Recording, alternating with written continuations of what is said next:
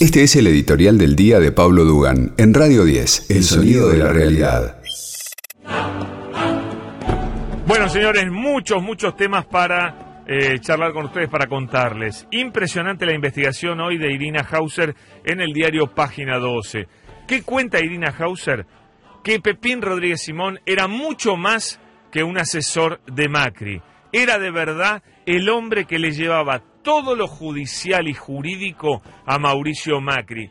Era el hombre más poderoso del gobierno de Macri en influencia con la justicia. Y por eso Macri, y ahí está la investigación de Irina Hauser, le firmó un poder que casi podía hasta, no sé, hasta entrar a la casa de Macri y dormir en su cama, más o menos.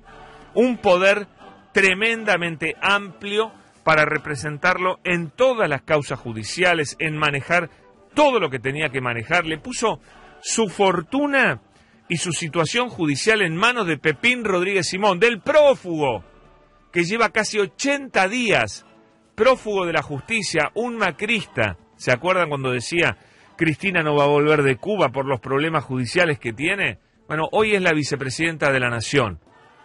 Y Macri está escondido en Suiza y Pepín Rodríguez Simón está prófugo de la justicia en la República Oriental del Uruguay. Ojalá que Uruguay decida pronto la extradición de Pepín Rodríguez Simón. Mientras tanto, siguen apareciendo pruebas contundentes de todas las operaciones que hacía sobre la justicia Pepín Rodríguez Simón, cómo organizó toda la persecución. Yo creo que fui uno de los primeros en contar quién era Pepín Rodríguez Simón en mi libro La persecución, en contar cómo representaba a Macri ante las empresas del juego y cómo empieza la persecución sobre Cristóbal López, que termina después con encarcelamientos injustos y más, también operados todos por Macri y por su, eh, ¿cómo puedo decir?, embajador plenipotenciario, ¿no es cierto?, su este, representante legal, Pepín Rodríguez Simón.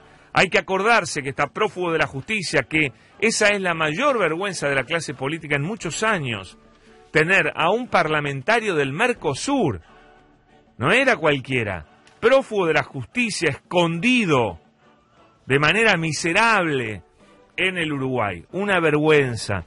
Eso también es el macrismo, también es el macrismo. Ayer habló finalmente María Eugenia Vidal, no tuvo más remedio que abrir la boca y referirse al tema eh, de Fernando Iglesias, de Waldo Wolf. También muy suave, muy tibia como Silvia Los Penato. Yo no me voy a meter con eso. No comparto la forma en que se refiere Fernando Iglesias a las mujeres en sus tweets. Queremos una sociedad que siga avanzando hacia sus formas más equitativas y para eso tenemos que cuidar las expresiones. Cuidar las expresiones, dice María Eugenia Vidal, más tibia que nunca, ¿eh? más tibia que nunca. Es el agua tibia en la política argentina. El problema con Fernando Iglesias y sus dichos es muy profundo. Se lo voy a explicar porque ayer lo vi eh, muy claramente expresado en Twitter. De ninguna manera nadie va a echar a Fernando Iglesias de ningún lado. Me refiero eh, con, el, con el ok de la gente del PRO, ¿no? Jamás van a apoyar la salida de Fernando Iglesias. Como tampoco apoyaron la salida de Sabrina Ahmechet, que quería entregar las Malvinas. Y como van a bancar también el negacionismo de López Murphy, de los 30.000 desaparecidos y demás. ¿Y por qué, te preguntarás vos? Bueno, porque ellos, en definitiva, son eso también. Ellos saben que su núcleo político reúne misóginos, reúne negacionistas de la, de la dictadura, reúne también gente que por tilinguería barata como Beatriz Sarlo y Sabrina Ahmechet, por hacerse las intelectuales cancheras, digan me importan un carajo las Malvinas. Porque eso es lo que dicen, ¿no es cierto? Son británicas, se parecen a Escocia, dijo eh, Beatriz Saldo, Sarlo, perdón. Porque ellos saben que su gente es eso. Y lo tienen clarísimo. ¿Y sabes qué? No se equivocan. Para nada se equivocan. Ayer Silvia Los Penato pone un tuit recontra tibio contra Fernando Iglesias diciendo está pésimo lo que tuiteó. Por supuesto, ni habla de que hay que expulsarlo, ni habla de que no puede ser candidato, ni habla que esos no son los valores. No dice nada salvo que está pésimo lo que dijo Fernando Iglesias. ¿Sabes lo menos que le dijeron? Los trolls macristas, los fanáticos macristas, lo menos que le dijeron fue HDP, abortera, miserable, hija de tal por cual, barbaridades tremendas le dijeron a Silvia Nospenato por diferenciarse de Fernando Iglesias. Entonces, ¿qué estímulo tiene el PRO para echar personajes así? Si su gente es así, si su gente carece de valores, carece de valores, es un rejunte de individualidades, de, de caprichos individualistas, el PRO. Nunca funcionó con un pensamiento de comunidad, de igualdad, de solidaridad. Y no les importa nada que la Constitución diga que las Malvinas son argentinas. Y no les importa nada que haya habido 30.000 desaparecidos. Y no les importa nada en los derechos de la mujer. No les importa. Porque ¿saben quién fueron? ¿A quién leí? Y leí muchos tweets. ¿Quiénes más apoyaban a Fernando Iglesias y maltrataban a Silvia Los Penato? Mujeres del PRO. Mujeres del PRO. Porque el odio además que han inoculado, porque ese es el otro punto. Lo que uno ve es que Macri ha acabado tan hondo la grieta. Patricia Bull, Richie Iglesias, Waldo Wolf, toda, toda la gente más miserable del PRO, lo que han hecho es inocular un odio tan grande que ni siquiera a las mujeres les molesta denigrarse. Porque cuando vos criticás eh, o bancás que alguien le diga prostituta a una mujer, porque sí, porque se te ocurrió decirle prostituta, porque se le ocurrió, vos estás también denigrando a todas las mujeres. Te estás denigrando a vos si sos mujer. Sin embargo, en pos de atacar políticamente al kirchnerismo, eso está bien para ellos. Entonces yo digo, ¿cuándo vos tenés que separarte de alguien? Cuando no compartís valores. Y yo pregunto, ¿cuáles son los valores del PRO entonces, de Juntos por el Cambio? ¿Cuáles son los valores? Bancan un prófugo, bancan el negacionismo de la dictadura, bancan entregar las Malvinas, bancan los misóginos maltratadores de mujeres, bancan lo peor. ¿Dónde están los valores? ¿Dónde se traza? ¿Qué hay que hacer para que te echen del PRO? ¿Qué hay que hacer para que te echen del PRO? ¿Tienen que matar a alguien? No sé, capaz que tampoco. ¿Qué hay que hacer para que te echen del PRO? Evidentemente puedes estar prófugo, puedes negar la dictadura, puedes entregar las Malvinas y puedes maltratar a las mujeres. ¿Cómo es la cosa? Porque no estamos hablando de lo que hace cada uno en su vida privada, que también podría ser importante, pero ni siquiera estoy hablando de eso, sino estoy hablando del maltrato a las mujeres, porque ahí vinieron con lo de Alperovich y demás. Lo de Alperovich es gravísimo, es gravísimo. Pero no es la forma, no, tiene que ver con su discurso público político. No digo que sea menos grave, ¿eh?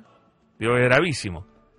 Pero acá estamos hablando de hacer política maltratando a las mujeres. Es una trayectoria larga de Fernando Iglesias en ese sentido. Y eso tampoco desde la política es repudiado. Yo digo en serio, ¿qué hay que hacer para que te echen del PRO, la verdad? ¿Qué horror político tenés que hacer para que te echen del PRO? No entiendo. No entiendo cuáles son los valores que, los aglutinan, si es que tienen valores, si es que hay una línea trazada, decir, bueno, no te puedes pasar para acá. No los entiendo. En la política sin valores. La política sin valores no sirve para nada. Ayer atacaban a la Cámpora, en Twitter también, no sé ni por qué. La Cámpora es probablemente la organización política eh, menos corrupta de la República Argentina, por lejos. Todos sabemos que la política tiene lamentablemente, porque es ya una costumbre, eh, el financiamiento de las campañas y demás con un circuito ilegal. Lo vimos en los aportantes truchos, lo vimos en cuando le daban los 20 palos a Fernando Niembro. Eso todo era guita para la campaña, nadie piensa que se va porque sí Fernando Niembro 20 palos para su casa. Devolvía todo, devolvía 19.500, 19, ¿me entendés? Porque eso era para financiar las campañas. Lo vimos, lo vimos, desgraciadamente. Eh, funciona así. Pero la Cámpora no funciona así.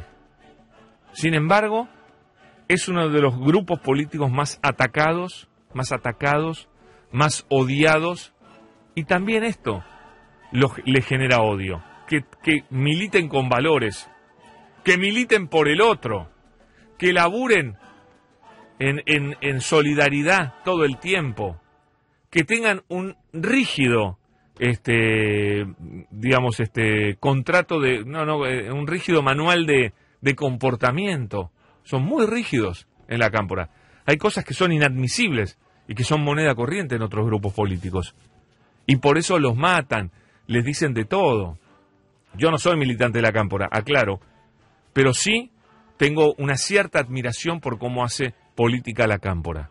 De verdad lo digo, porque es admirable. Tiene que ver con que mucha gente de la cámpora viene de la izquierda.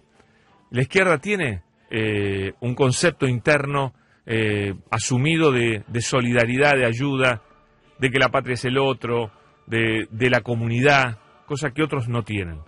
Insisto, no, no logro descubrir cuáles son los valores de Juntos por el Cambio. No los estoy viendo. 9 de la mañana y 46 minutos. Este fue el editorial de Pablo Dugan. Descarga nuestra app y lleva a Radio 10 a todos lados. El sonido de la realidad.